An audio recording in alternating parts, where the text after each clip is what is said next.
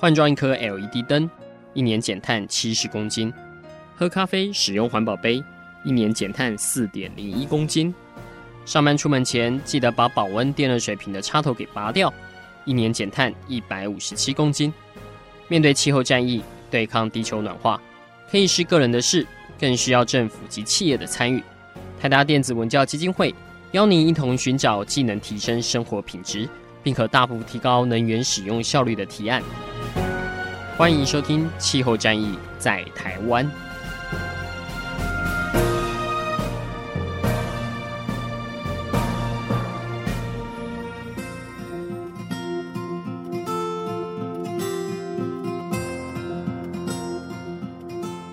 各位听众朋友们，大家好，欢迎来收听今天的《气候战役在台湾》哈。那我们今天要给大家介绍一个很特别的观念哈。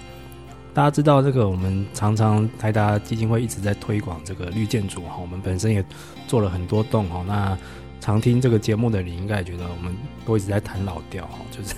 绿建筑这东西好像说了会做了就做了，剩下都不做了这样子，或者是说他就是总有一些鞭长莫及之处这样子哈。那或许跟我们常民喜欢用的。这种，譬如说，有些人他就不不喜欢做建筑的节能减碳，然后因为要重新设计很难，但是给他做局部的绿美化，好像哎，这这方面就有意愿哦，因为这个是除了环境的效益之外，它还可以促进美观之类的哈，或者是有很多装饰的功能这样子。哎，今天我们针对这样的需求，我们就要跟你讲，你知道吗？建筑的相关的景观跟绿化，其实也有节能减碳之效哦。哎，这你没听过吧？其实现在甚至有人去针对这个景观工程的碳足迹评估做出相关的研究哈。我们手边有一份资料是那个呃知名作家杨天豪先生他曾经在二零一六年做的硕士论文哈，它名称就是《景观工程碳足迹评估系统之研究》哈。它里面有去研究做一个以公园为为例好了，它的绿地的覆盖率哈，简称这个绿覆率，跟它整个生命周期排碳量的关系哈。其实整个关系就是绿覆率越高，好、这个建筑被或者是建地面积被绿化的面积比例越高，它的整个生命周期的减碳的绩效是可以越高的。好、那当然这个做绿富或者是绿美化或景观设计有很多的门路跟诀窍，哈、那也牵涉到很多的专业。但是究竟是怎么样是比较一个综合、比较 balance，哈、可以满足业主的需求，又可以达到节能减碳的效益？我们今天就请到专家来帮你谈这个事情，哈、因为。啊，这个老实说，景观设计这个也超出我个人的专业能力，也真的不是很懂。我们今天请到的是方志系统化景观资材的宋宁先生哦，宋先生你好，哎，大家好，哎，那宋先生其实是年轻有为，然后这个呃，目前在这个方志公司其实负责了很多块哈，这个大家一开始可不可以好像不太不太了解这个景观，既然也可以成为一家公司哦，因为我们一般比较常听到可能就是做设计的、做建案的、做工法、做营造的。中间可不可以先跟我们讲一下这个方志是一个什么样的公司？呃，是这样子的。那我简单介绍一下方志我们在做什么好了。那呃，刚刚那个名字又臭又长的方志系统化景观之材，其实呃，浓缩一句来说，就是呃，景观做的东西很多。很杂，那从绿化、从铺面、从各式各样的、从水，我们都会呃扩及到。那我们怎么样用各式各样的系统，那简单的把它系统化，把它视觉化的，然后呃给设计师，让他们去了解说这个东西是如何在景观上面是如何被运用的。那每一个系统、每一个解决方案，其实都都是根据某一个呃环境议题去做解决。就像我们在做博城屋顶绿化，或者说是像台东大学的。那个斜面的呃屋顶绿化，其实就是在呃减低，就是可以节能隔热。那另外可以再做的就是呃所谓的解决热岛效应这方相关的议题。那所以说，方志在做的是什么？方志我们就是在用用啊、解决各式各样的环境议题，我们是用景观的 solution 去带带来解决方案。对，其实刚刚其实。呃，宋先生他有提到过，就是像与大家很知名的这个台东大学哈，台东大学资本校区这个图书馆哈，就大家在网友上昵称为“绿色金字塔”那一栋，那个整个斜面这个这屋顶的这个绿化工程，就是由方志去承包哈去设计的这样子。那不过讲到这边，大家会觉得，哎、这也蛮稀松平常的。我们现在常常经过工地哈，外面都会挂盆栽，要不就是有一面绿墙，甚至于说现在有一些像。包括像购物中心、百货公司，它也有所谓自己的一面绿墙。但是其实很多是做那个，你到底是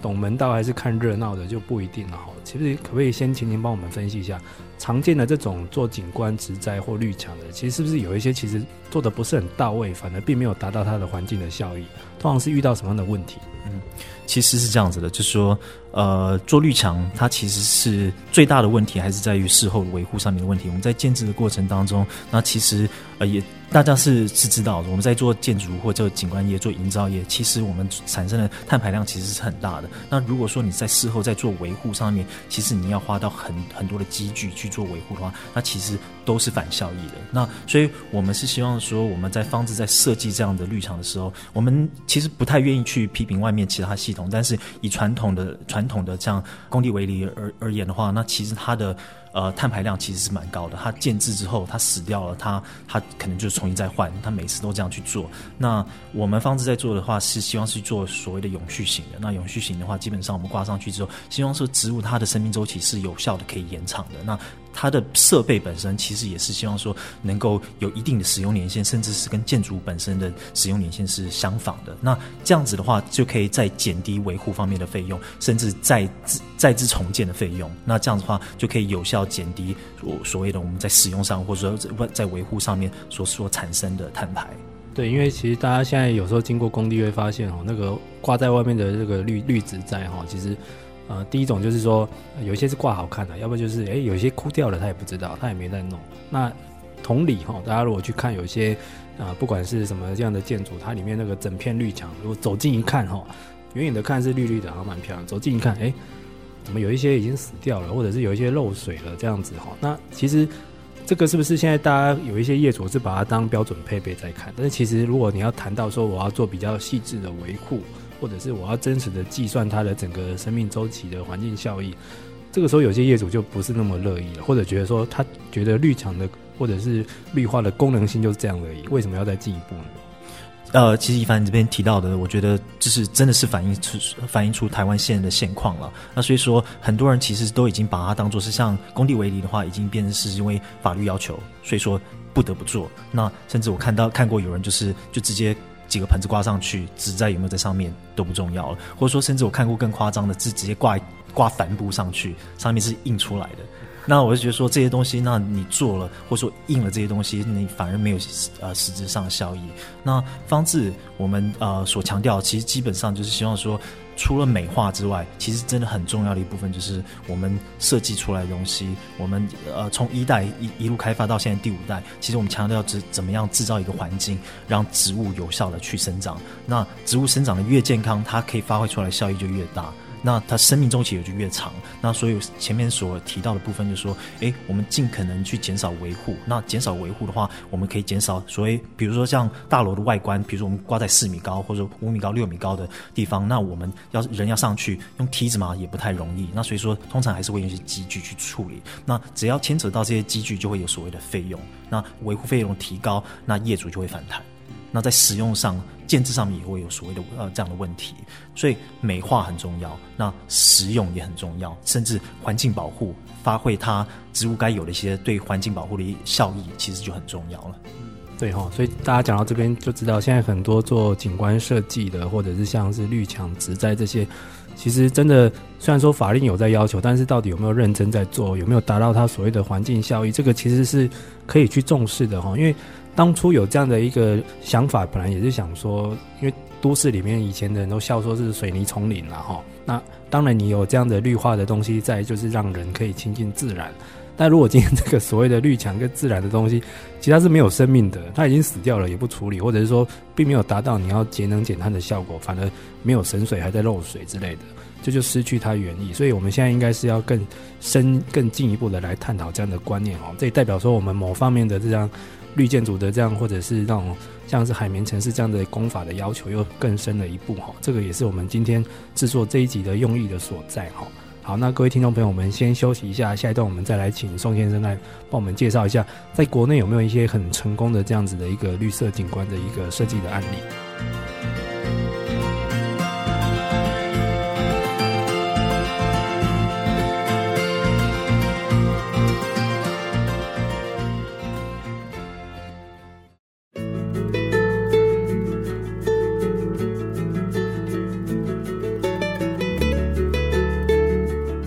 位听众朋友们，大家好，欢迎来收听这一集的气候战役在台湾。我们今天邀请到的是方志系统化景观之才的宋林先生哈，他现在帮我们这一集来带来一个应该是您没有听过的观念哈，其实像我也都几乎也是第一次听到哈。就我们现在做很多景观设计，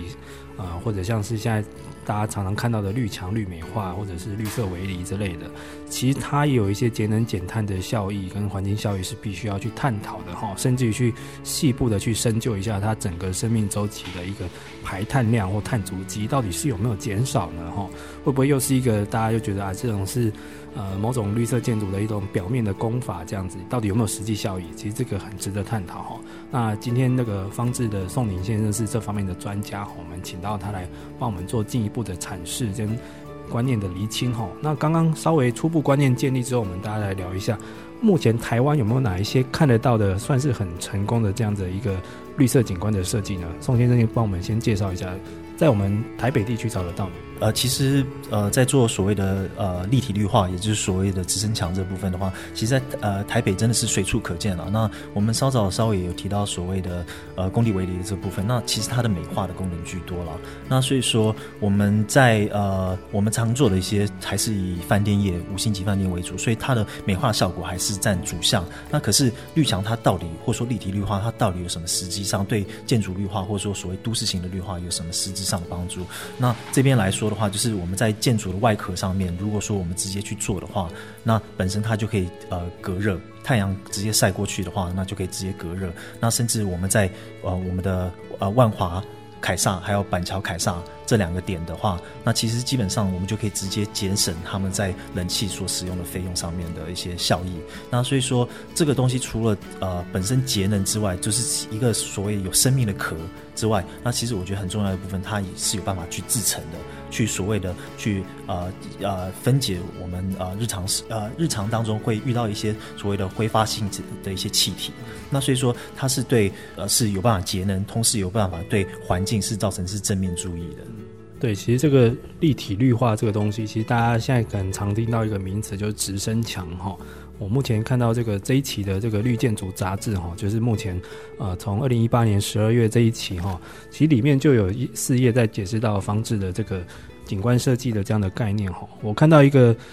问题是说，诶，通常这样的直升墙的根系是很重要的，是不是？就是会不会有一些根系部分要怎么去做维护呢？呃，一凡，其实我觉得你讲到一个非常重要的一点，我们在做呃所谓跟植物或植栽相关的话，其实我们最重视的其实就是它的根系的发展。那所以说我们在设计，甚至像我们的绿墙的。或说所谓植栽的一些植栽的核里面，其实我们强调就是说，这个空间怎么让它的根系达到最好的生长的一个环境跟状态。那所以说，呃，刚才提到的。我觉得植物本身，我们在不管是绿墙，还是说我们在做屋顶的玻璃绿化，还是所谓立体的绿化，还是说斜面的，像台东大学的，还是甚至说我们看到一般的景观，我们其实最强调的就是说它的植物的根系有没有长好。那以绿墙来讲的话，要是我们让它的植物的根系有办法去生长的话，植物本身也比较不容易生病。那它有办法去延长它的生命周期。那所以说，因为这样子，我们可以再再次的降低它所谓的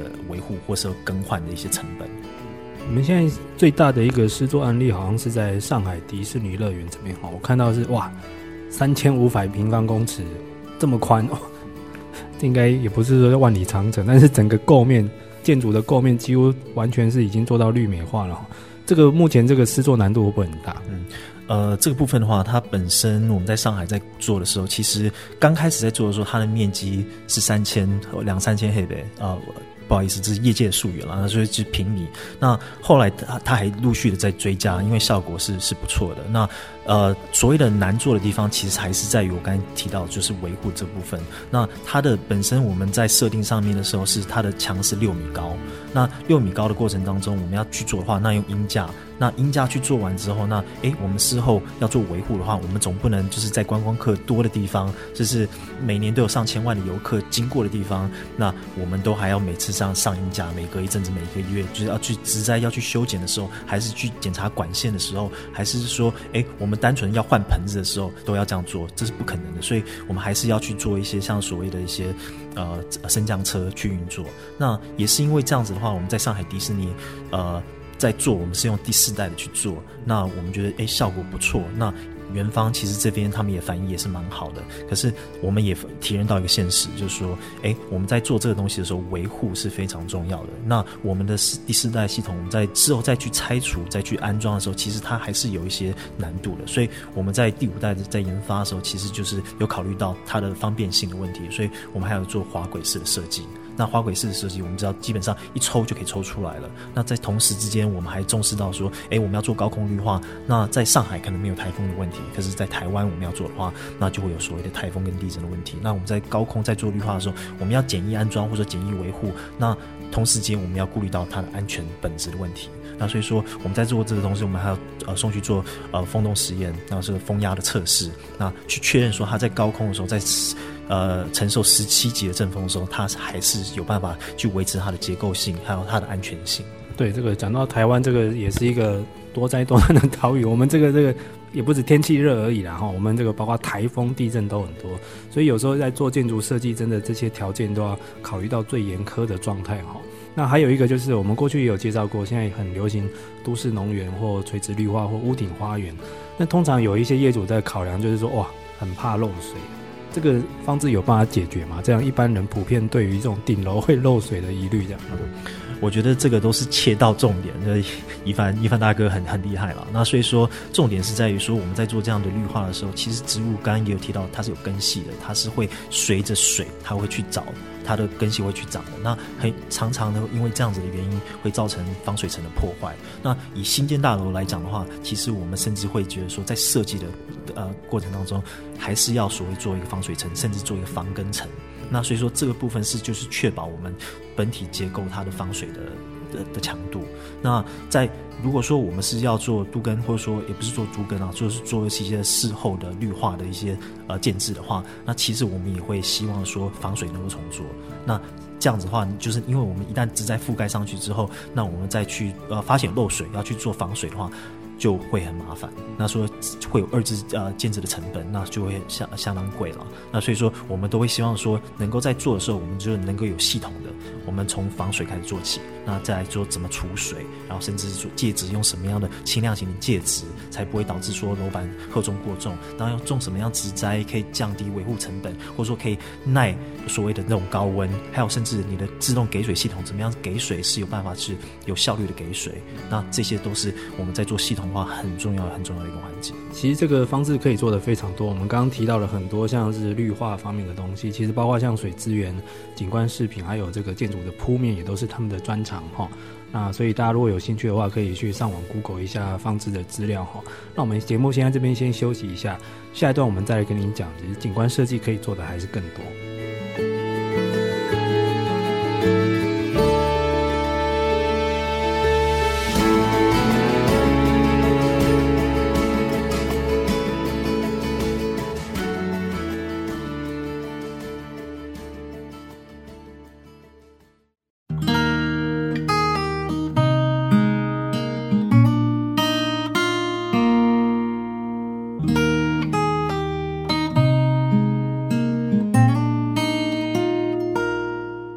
听众朋友们，大家好，欢迎来收听今天的气候战役在台湾。我们今天跟您介绍的是您应该没有听过的哈，这个建筑的景观设计，然后强调它的节能减碳跟环境效益哈。以前我们大家都看到建筑的结构，或者是它在设计面，或者甚至它运用了很多绿能的科技、节能的科技，怎么样让它更环保、爱爱爱地球、节能减碳之类的。但是大家知道吗？我们每天在讨论的这些建筑的绿化或者是景观的设计，其实也要我们。同样的去重视它的一些环境效益哈，甚至于说，呃，现在政府也很有心啦，有要求，譬如说像工地要有绿色围篱哈，所以大家常常经过看到很多外面挂了盆栽，但是常常是枯死的哈，甚至有些外面也不挂盆栽就挂海报，但是盆栽的海报，让你以为是那边是一面绿墙，其实并不是哈，是假的这样子，这样的成分也有啦哈，所以今天我们请到的是方志系统化景观资材公司的宋宁先生来帮我们。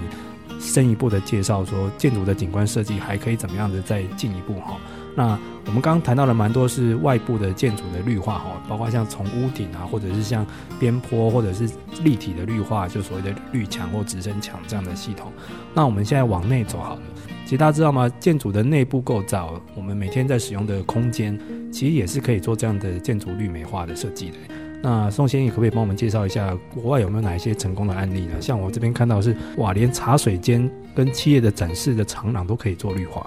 呃，国外啦，其实这些这些已经行之多年，那甚至连 NASA 它都有做有关于植物在室内的一些效益。那所以说，我们在做景观设计或者说景观工程这部分，其实还是在强调美学。那我们跟 NASA 的科学技术上面当然是有一些落差，不过我们就可以大量引用他们的研究成果来导入我们台湾或者是一国际间的一些案例，然后来使用。那呃，我们自己方志本身的话，我们只有在做一些初步的规划。那那我们跟一些所谓的。呃，现在很很夯的议题，所谓的呃智慧建筑这样的议题做结合，那我们呃选择的是走一些办公环境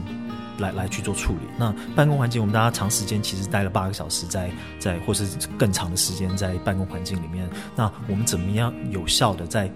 高空的一些地方不能开窗的环境这样，那我们怎么样？诶，可以用植物这些东西来过滤我们的空气，或者说甚至来让我们看到，可以可以释放一些压力，甚至或者说我们做一些可食用的一些植栽，我们在中午在吃饭的时候，甚至可以去用手去摸，甚至可以直直接可以摘到的一些香菜类或一些蔬果类来直接来做食用。那我们自己在做设计的时候，其实呃，我们现在有结合所谓的 AIoT 这一块。那我们怎么样在其实，在室内种植物，其实对植物是非常不利的。那那？因为植物它在天然它还是需要一些。它需要阳光，需要水，需要空气。那空气的温度本身，还有甚至这些土壤的湿度，其实都对它来来说，它的影响很大。那所以说，我们在做的就是说，如果我们真的要把植物的效益，它的它的好的地方，呃，成功的引进到室内，我们就必须要解决这些环境上面的一一些问题。那所以，为什么我们去呃选择用 AIoT 这样的概念去来解决这样的问题？其实就是在于说，植物像我们在种植说，刚才讲的，如果我们要餐厅要在种所谓的。瓜果、爬藤之类的这种东西的话，我们本身就必须要先诶顾到它生长的土壤是不是呃肥沃度是够的，因为肥沃度不够的话，它也没办法结果。那如果说呃湿度不够的话，那本身植物长长得也不会健康。那如果说诶我们在呃阳光照射不足的情况之下，植物也很容易死。那所以说我们就是结合所谓的用呃云端技术，那我们把我们的 server 在里面建置所谓的资料库，然后去分析我们在所谓在呃监测端所收收集到的一些资讯，然后我们根据这些资讯，比如说像呃光照度。或是所谓的土壤湿度这些资讯，我们再来判读说我们的设备是不是需要开灯来照顾这些植物，或者说开水阀来来给予它适当的浇灌。那所以说这些就是我们觉得说是解决这样子的议题的方式。那我们其实一直要强调说，呃，我们在室内种植栽除了舒压之外，其实很重要很重要一个部分就是说，诶，其实我刚才讲到 NASA 的研究成果，NASA 的研究成果就是他们当初送太空人去外太空的时候，他们。室内空气品质，他们没办法开窗啊，开窗之后，那人就被吸出去了。那他们在想的就是说，如何用植物直接去过滤到空气，就是在太空梭里面的空气品质的问题。那所以我们在呃用同样的道理，或者说选择植栽方面，我们就引用他们的研究，然后我们是放这些植物放在呃室内。那比如说大家很重视 PM 二点五这个环节，或者说是挥发性气体这些东西有害有害物质，其实都是可以靠植物有效的去过滤这些呃有害物质，那可以提升我们的生活生活环境。那这个部分的话。呃，当然，以国际来说，甚至以台湾来说，我们都是刚起步。可是，我觉得这是蛮重要的一个未来的一个课题跟一个话题。那我觉得，呃，方志我们这边，呃，先起了一个头，我们也希望说，整个台湾都可以，诶，重视这个环节，大家也可以一起呃共同向前。对，其实刚刚宋先生讲了很多，是有关于说，现代人是常常生活在这个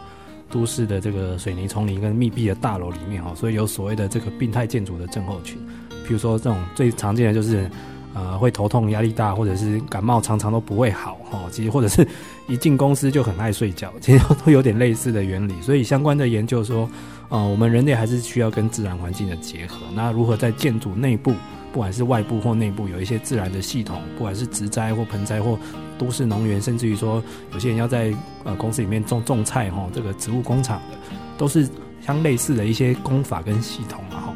只不过说现在。关于说怎么样去落实它，不是只做表面哈，不是说啊、呃，好吧，那我就放个两颗盆栽，或者是弄一面墙，然后没有在维护，这个都是可以再深究的。包括说现在方志已经营运到最新的这个第五代的直升墙，还结合了这个 AIoT 哈，哇，这个听起来很炫的名词，这个呃结合这个人工智慧加物联网哦，大家知道哈，现在现在听起来已经不太像是一个景观设计或者是纯粹做营建营造了，也要用到很多资讯化的系统哈。背后都是有它用意在的哈。那不过我对于您刚刚说的一点还蛮好奇的，就是说这个未来还可以甚至于说结合这个植物哈，或者一些绿化的景观，还可以做一些类似像园艺治疗，可以结合长照的哈。这听起来是一个未来台湾应该要做的，因为台湾未来都是老人哈。方志目前有在准备这一套吗？嗯，那呃。从数据上来讲啊，台湾今年已经正式突破老高于百分之六十，呃，不是六十五岁以上的老老年人口已经超过百分之十四了。那根据联合国的一些报告来说，其实超过百分之十四，我们就已经进入呃高龄化的那个呃社会了。那超过二十趴的话，那就会是超高龄。那台湾是状况没有好转哦，是步步的是朝向超高龄社会的的结构去去前进的。那呃，我们如何说要在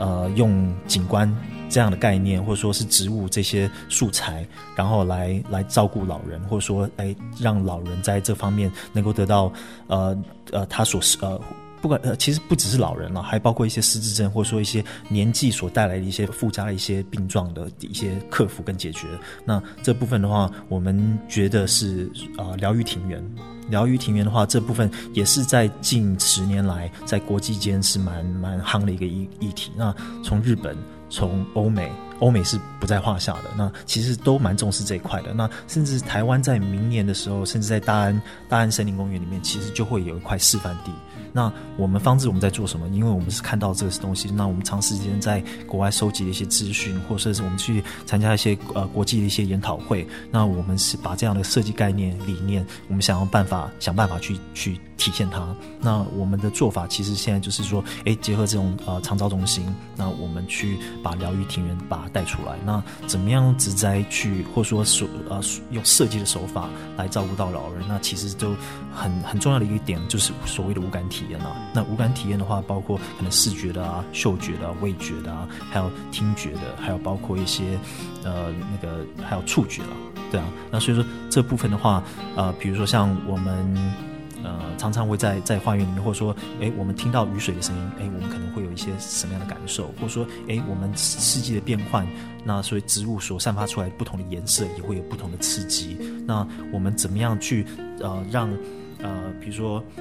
呃，是是呃，尽量说不用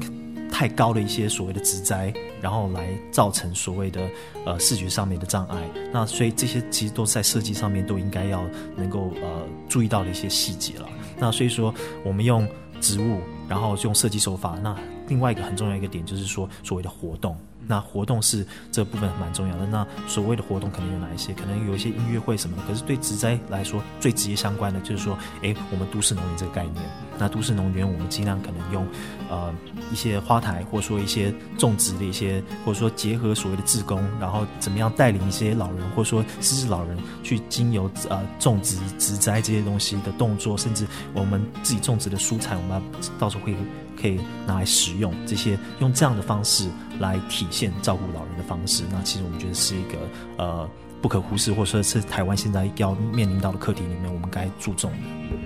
对，其实这个就是国外已经走很久了哈，尤其像是北欧，他们对于这种园艺治疗或自然的疗愈功能是走在蛮前面的哈。那台湾未来的老人家这么多，或者是我们有一些长照的需求，或者以后如果要盖什么呃呃那个失智安养村。其实这方面的设计概念都是要先考虑到的哈。好，我们这边先休息一下，我们最后一段再来请这个宋先生来帮我们讲一下这个未来景观设计的一个下一步会是什么。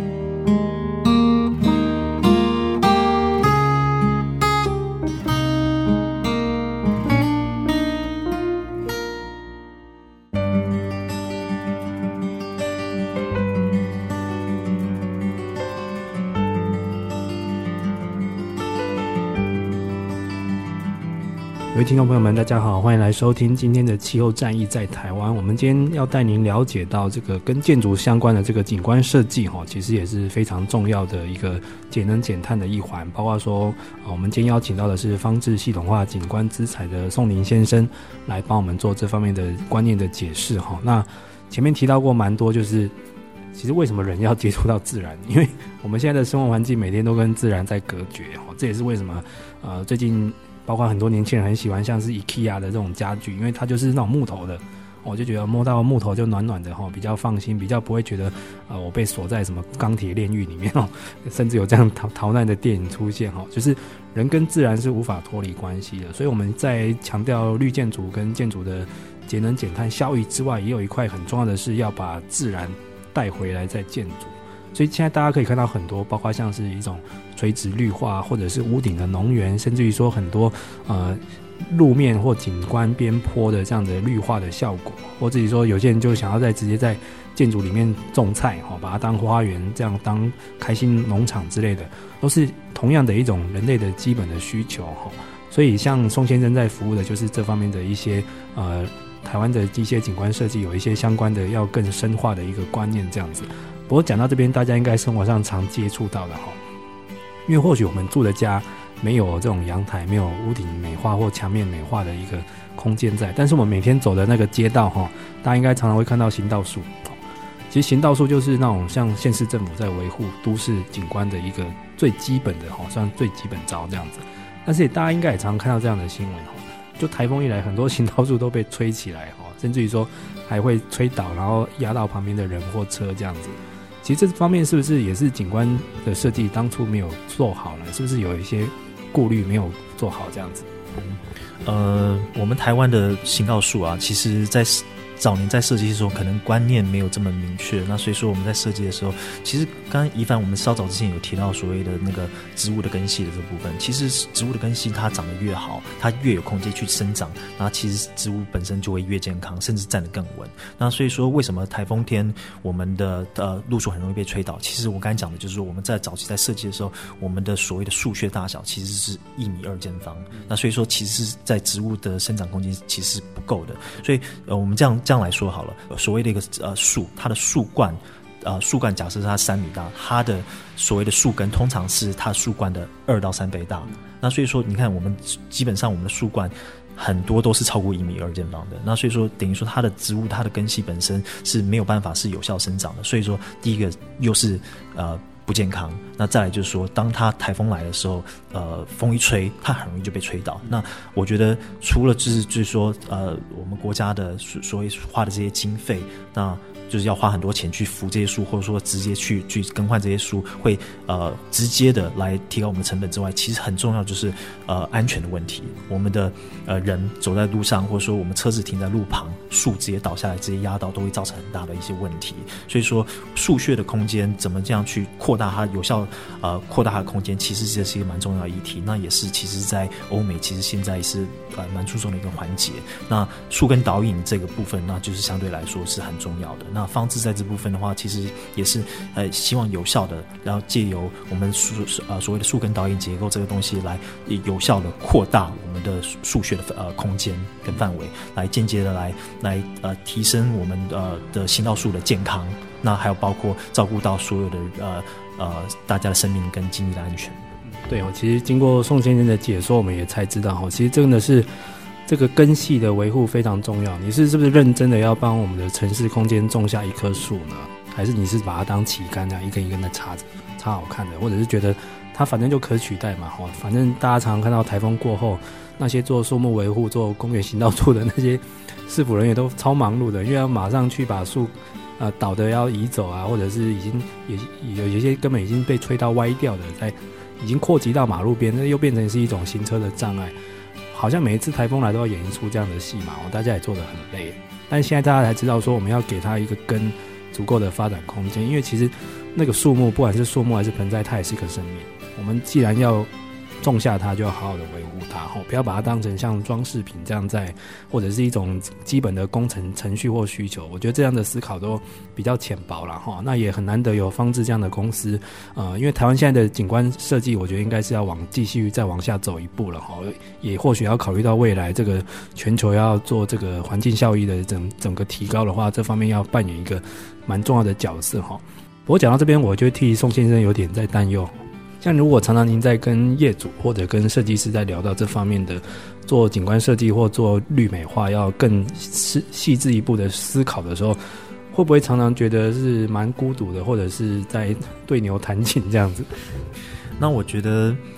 很现实啦，其实就说，啊，你要有这样子的东西，好的观念或者说好的东西能够出来的话，其实就是还是要有人愿意花这样的钱去做这样的投资，为台湾为这个环境去做这样的投资了。那我觉得我们不能单纯以产。来看，我觉得所谓的产官学其实都很重要了。那所以其实我们在跟呃成大或者说跟呃各个学校呃的建筑系或者说呃这相关领域的一些教授们的合作，其实就蛮重要的。如何去把呃数字化或者说呃数据化了，我们的或量化我们所谓的对环境有益的一些东西。那我们在产业界所带来的，那接下来呃有学界帮我们背书，那接下来是什么呢？接下来就是。呃，官这部分，那就是政府其实必须要有效立法，那我们才有办法有效的传承，把真的把好的东西带到台湾，那照顾环境，那照顾台湾所有人民。对，因为其实我们刚刚提到了这个，在做这个建筑景观的方面，它有各个方面的很多的效益，但是最终你要变成一个普及，还是必须要有一些量化的证据了哈。包括说我们刚刚提到了，像它有一种就是。帮建筑降温或隔热的这样子的一个功能，那它可以有效的降低都市热岛效应啊，包括还可以过滤脏空气哦，那可能就对应到空污，或者是说最基本的要降低整个建筑营造工程的碳足迹。那这个方面各种的证据如果都凑出来的话，应该大家就会体验到它的一个适度的一个重要性哦。那不过这方面也应该要蛮学界也要加把劲，要进来帮忙这样子，因为我们现在看到很多国外的成功案例。有时候带到台湾就会遇到这样的挑战，就是那是洋人念的经啊，又不一定是我们本土这样。我们本土的气候需求跟我们的一些营造的市场不一定是这样子哈。那这方面真的是大家一起努力。不过今天这个节目很高兴请到宋先生来帮我们开开眼界哈，就是知道说啊，原来现在的这个景观设计不再是我们过去想的这么单纯哦，也是蛮复杂的。而且在国外有很多新的进展正在发现中哦，因为包括以后我们如果要住的一些养生村或老人宅或照护宅，以后可能都必须要有这样的配备哦，不然你那种呃也很难想象叫那种一个高龄又行动不便，然后身上又有很多病痛。住在一个水泥丛林里面，哇！一想这种生活就还蛮痛苦的哈。好，那宋先生今天也很感谢您到节目中哈。那有没有一个您公司目前正在进行的一个未来的计划，可以号召听众朋友们跟您一起努力呢？或者现在你们在做这方面的观念的呼吁的时候，有没有需要一些什么样的帮助？那呃，我觉得刚刚有提到产官学了，那我觉得大家都要呃各各自扮演各自的角色，大家一起努力。那我觉得方志一直以来我们所强调的这种东西，就是说，哎，我们怎么样用人文的价值，或者说用科学技术解决所有的人与环境上方面的议题。那所以我们在找这些，我们怎么解决环境议题，我们怎么怎么做环保？那其实对我们来说，就是从建筑这方面，或者说从景观这方面去着手。那怎么样去找到环保的材料，或者说对环境有益的材料？怎么样将它系统化？怎么样怎么样运用它来去回馈这个社会？对我们来说是很重要。那将来我们目前来说，我们觉得很重要一个点，其实是在木材这一块。那木材这一块的话，其实不只是我们自己本身的事，我们自己看到，其实我在。在呃过去这几年当中，我们从不管是台湾的建材展，还是说德国的双年展这些国际指标一些展会上面，其实都可以看得到木材其实现在是在发光发热。那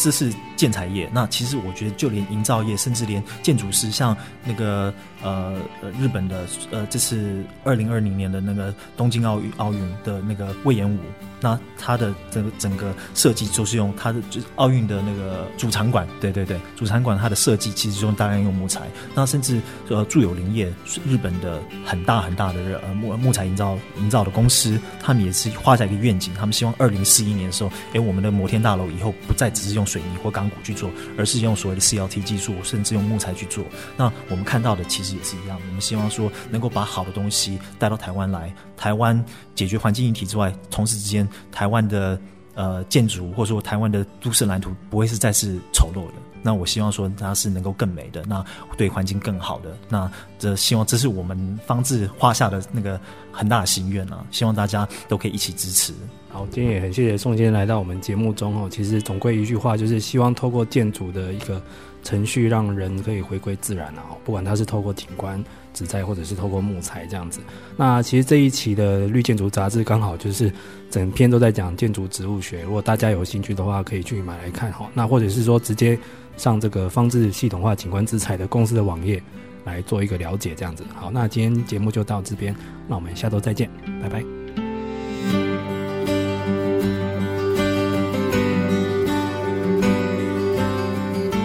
上节目由台达电子文教基金会独家赞助播出。台达电子文教基金会邀您一起环保节能爱地球。